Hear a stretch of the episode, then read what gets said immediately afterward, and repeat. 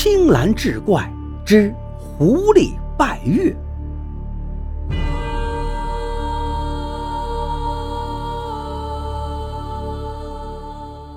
话说一天夜里，月圆和尚在别处做完法事之后，独自一人赶回寺里。路经一片树林时，林木深处忽然传出一阵汤洞枯叶的声音。月圆顿时起了警惕，一转身闪到一棵大树后。不多时，月光下逐渐看着有什么东西在一闪一闪的发光。等他再走近一些，方才看清楚，原来竟然是一只赤红皮毛的狐狸。只见这狐狸直立而行，身材修长，两只耳朵支棱着，脸颊又细又长。更令月圆吃惊的是，在那狐狸的两只胳膊下边，竟各自夹着一个人的骷髅头。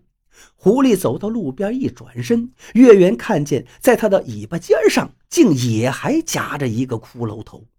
狐狸站在路边，机警地朝道路左右望了望，将骷髅头放了下来。歇了一会儿之后，他抱起一个骷髅头，转向北斗星所在的方位，庄重至极地将骷髅头举过头顶，接着脑袋往前一耸，就把骷髅头戴在了自己的头上。然后他小心翼翼地晃晃脑袋，骷髅头没有掉。之后又明显的使劲地抖了两下，骷髅头就从他头上掉落了。狐狸又拾起另外一个骷髅头，重新戴到头上，这样连晃四五次，骷髅头都是稳稳地戴着，纹丝不动。狐狸跪倒在地，对着北斗星磕头。然而腰一弯，头上的骷髅头就又掉了。狐狸不甘心，又捡起了最后一个骷髅头戴在头上，直接跪倒在地上，冲着北斗星拜了三拜。那骷髅头这一回是稳稳的没掉下来。拜完之后，狐狸跑回了树林深处。月圆看得心中疑惑，刚想从树后出来，只见那狐狸竟又一蹦一跳的跑了回来。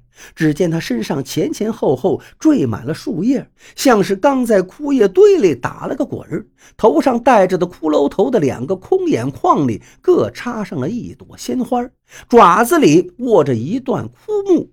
跑到路边以后，他将一只爪子举在胸前，掐着手势念动咒语。念完后，身子向前一扑，在地上打了个滚儿。等他再站起来时，竟然变成了一位衣着华丽、身材高挑、眉目姣好的年轻女子，手里还拿着一支长笛。躲在树后的月圆简直看呆了。那女子拍了拍衣服上的尘土，又尝试着朝前走了几步，然后便如风摆杨柳一样的走远了。月圆心中暗叫不好，忙从树后出来追踪而去。两人一前一后，不知走了多久，月圆只觉得周围的景物越来越陌生。抬头望望天空，一轮明月却仍旧高悬天心，丝毫不见迁移。可是月圆此时已经走的是两腿发酸、气喘吁吁了，又勉强跟了一阵，前方隐约现出一座大宅，门宇恢宏，灯火通明，雪白的院墙绵延数里，一直融进远方的夜色之中。狐狸扭扭捏捏走到大宅门前，跟两个守门人说了几句话，之后走进了门内。月圆见状，心里愈发焦急，也没多想，径直跟了上去。走到门前，守门人忙上前拦住他，问：“尊师何来？”月圆双手合十道。贫僧乃月圆寺的僧人，今夜本是外出与人做了法事，不想半路遇上一伙贼人，贫僧只顾逃命，仓皇中迷了道路，方才来到此处。如今力竭体困，难以再行，还望施主好心收留一晚，明日拂晓便走。看门人笑道。好说好说，我家主人平日里最是崇佛好僧，莫说只是住一晚，便是住上十天半月也不碍事。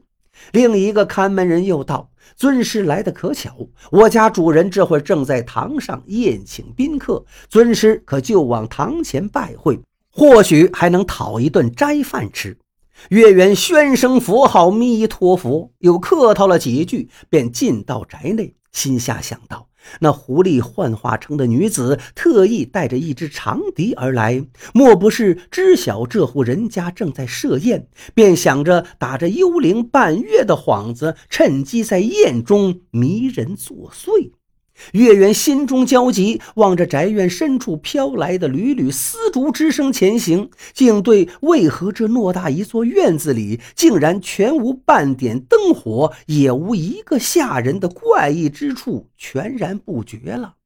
走不多时，便已来到堂前，耳中隐约听到一阵悲凄婉转的笛声。又走近些，望见果然是那女子正站在厅堂之中，入神的吹奏。两厢客人全都听得如痴如醉。坐于屏风之前的这家主人脸上同样带着凝重的哀悯之色。月圆担心自己鲁莽冲上堂去，反倒招人怀疑，不如等那狐狸露出马脚之时，自己再上前戳穿。于是便闪身站到堂下背影之处，等待着时机。一曲奏罢，片刻宁静之后。轰然间，众人一起鼓起掌来，喝彩之声良久不绝，直到宴会主人轻击三下手掌，众人才重新安静下来。那主人吩咐道：“这姑娘吹得不错，赏钱五十千。”之后望向女子道：“不知姑娘师从何人，学得这一手吹笛的妙器？”女子答道。小人并无师承，只是自己勤学苦练而已。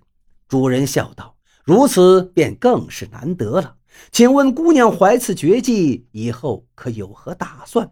女子道：“小女子孤身一人，只是流落各地卖艺糊口而已。”主人道：“既如此，不如就在我府上常住吧，也免得路途颠簸、风餐露宿之苦。我府中的乐班。”正缺一个吹笛人，女子欣然答应道：“既蒙主人不弃，小女子不胜感激。”主人道：“那就这样，我这就安排人让你先住下。”话没说完，堂下蓦然窜出了一个和尚，手中执一根木棒，大喊道：“你们这帮人，眼前分明是个妖精啊！”说着，挥起木棒就朝女子的脑袋打去。只听“豁然”一声。狐狸戴在头上的骷髅头被一棍打飞到了地上，而狐狸则现出了原形，眨眼间就逃得无影无踪。月圆丢掉手里的木棒，青筋怒目，冲着宴会主人说：“你看见了吧？看见了吧？这就是你要收留的那个姑娘。”宴会主人却紧皱着眉头问：“尊师说那姑娘是妖精，可有什么证据？”一句话倒是把月圆给问呆住了。此时，狐狸已经逃走，要找那骷髅头时，也不知为何怎么样找不到了。这该如何证明呢？月圆只得断断续续讲起之前他在树林中目睹的那一幕。当他讲到狐狸把骷髅头戴到自己头上时，那主人忽然打断他说：“尊师是说那狐狸头上戴着一颗骷髅头吗？”月圆忙道：“没错，是我亲眼所见，绝无虚假呀。”宴会主人忽然微笑起来，抬起手招呼月圆道：“来来来，尊师近前来。”月圆不解其意，迟疑间略向前走了两步。只见宴会主人抬起双臂，握住自己的头，对月圆说：“尊师，请看，那狐狸所戴的骷髅头可是这样。”说着，他一把将自己的头颅摘了下来。原本鲜活的面孔，转瞬间化作了森森白骨，而捧着头颅的双手也化成了一对兽爪。所谓的宴会主人，竟然变作了一头半人多高的巨狐，正瞪着绿油油的双眼盯着月圆。喉头里发出呜的低吼之声，月圆吓得转身要逃，刚挪动下步子，立即被一哄而上的宾客们包围。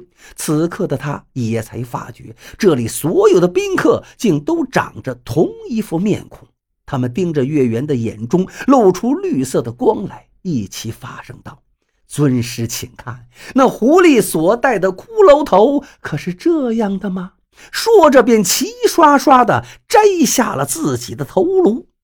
天亮之后，一个放牛的孩子在一片荒坟间发现了已经昏迷不醒的月圆和尚，送到寺里以后休养了十几天，他才逐渐恢复神智。